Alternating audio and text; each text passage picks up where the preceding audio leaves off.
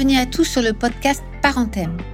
Parenthème, c'est le podcast qui parle enfin des sujets tabous pour être et devenir parent. Il existe un très grand nombre de podcasts pour accompagner les parents au quotidien avec leur enfant, mais sur les thèmes délicats et douloureux, il n'en existe pas.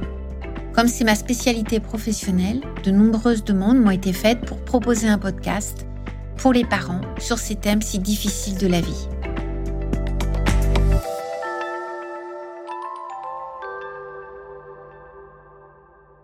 Bonjour à tous. Comme nous l'avons vu dans les épisodes précédents consacrés au harcèlement scolaire, c'est une violence extrêmement particulière et complexe. Elle est d'autant plus complexe que le profil des élèves n'est pas si simple.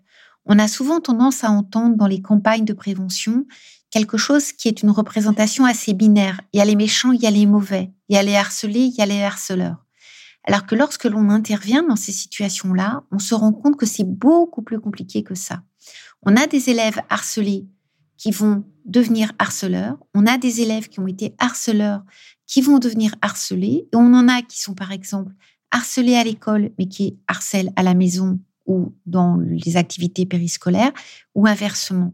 Donc c'est pour ça qu'actuellement, dans beaucoup de pays, pas tout à fait encore en France, mais dans beaucoup de pays, on parle plus d'élèves cibles de harcèlement et d'élèves qui agissent du harcèlement parce que l'on sait qu'il y a une forme de glissement entre les deux postures.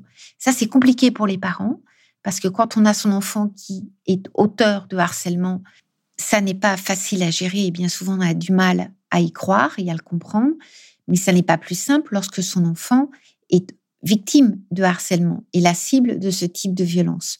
Et là où ça se complique, c'est quand au sein de l'établissement, après toute une évaluation qui est faite, que notre enfant qui avait été stigmatisé comme élève harcelé ou élève harceleur, bah, au final, on se rend compte qu'il a eu aussi l'autre posture du harcelé ou du harceleur.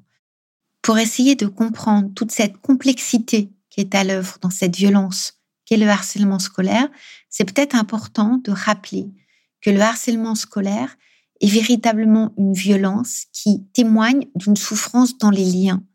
Un enfant qui va bien, qui a une bonne estime de lui-même n'a pas besoin de harceler, de blesser l'autre.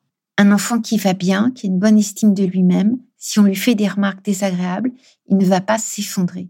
Donc on se rend bien compte qu'il y a comme une rencontre de deux souffrances psychiques et de quelque chose qui est une souffrance des liens, des interactions entre les élèves qui va faciliter, favoriser le harcèlement scolaire.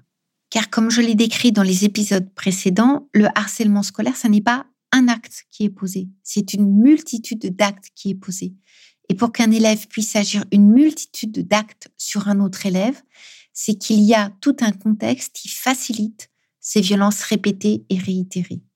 Les études actuelles qui sont menées auprès des élèves qui sont la cible du harcèlement et des élèves qui agissent le harcèlement scolaire permettent de repérer du côté des élèves qui sont la cible au moment où ils sont la cible. Et c'est très important, c'est à ce moment-là une forme de fragilité psychique, une difficulté dans leur identité, dans l'estime d'eux-mêmes, qui peut être liée à plein de choses, des fois des choses dramatiques, des morts, des deuils, des choses compliquées en termes de séparation conjugale, en termes de rupture sentimentale, et puis des fois des choses qui pour les parents peuvent être chouettes, comme par exemple la naissance d'une fratrie, un déménagement, mais qui pour le jeune ou le très jeune, puisqu'on a vu que le harcèlement peut commencer très tôt dans la scolarité peut le fragiliser à ce moment-là. Donc, il n'est plus aussi solide psychiquement, il va être plus facilement attaqué, plus facilement sensible lorsqu'en face de lui, un élève agira des violences qui relèvent du harcèlement scolaire.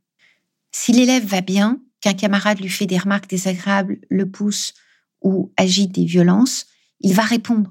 Il ne va pas se laisser faire. Et du coup, l'élève qui l'a ciblé pour être l'objet de ces violences va changer de cible et choisir un élève qui lui paraît plus facile et plus fragile.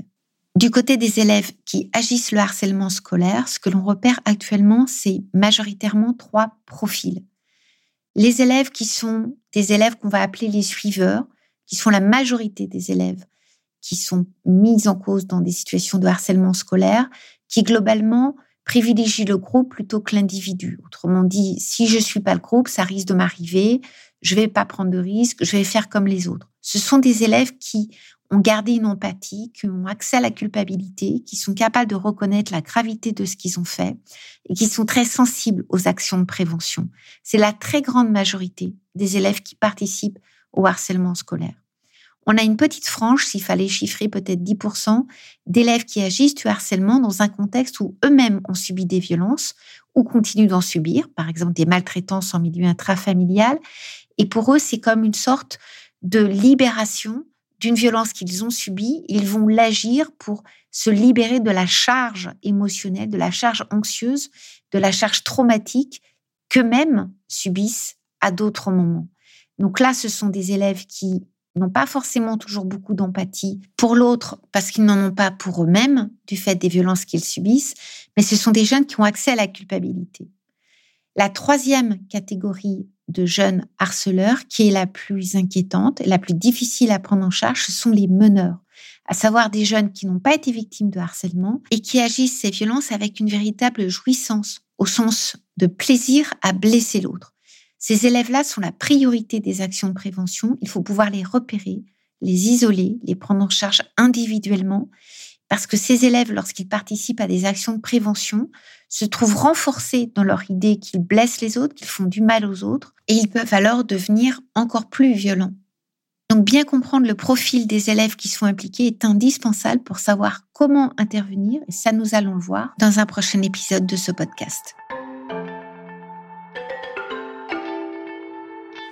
Parenthème, un podcast conçu par vous et pour vous. À tout bientôt.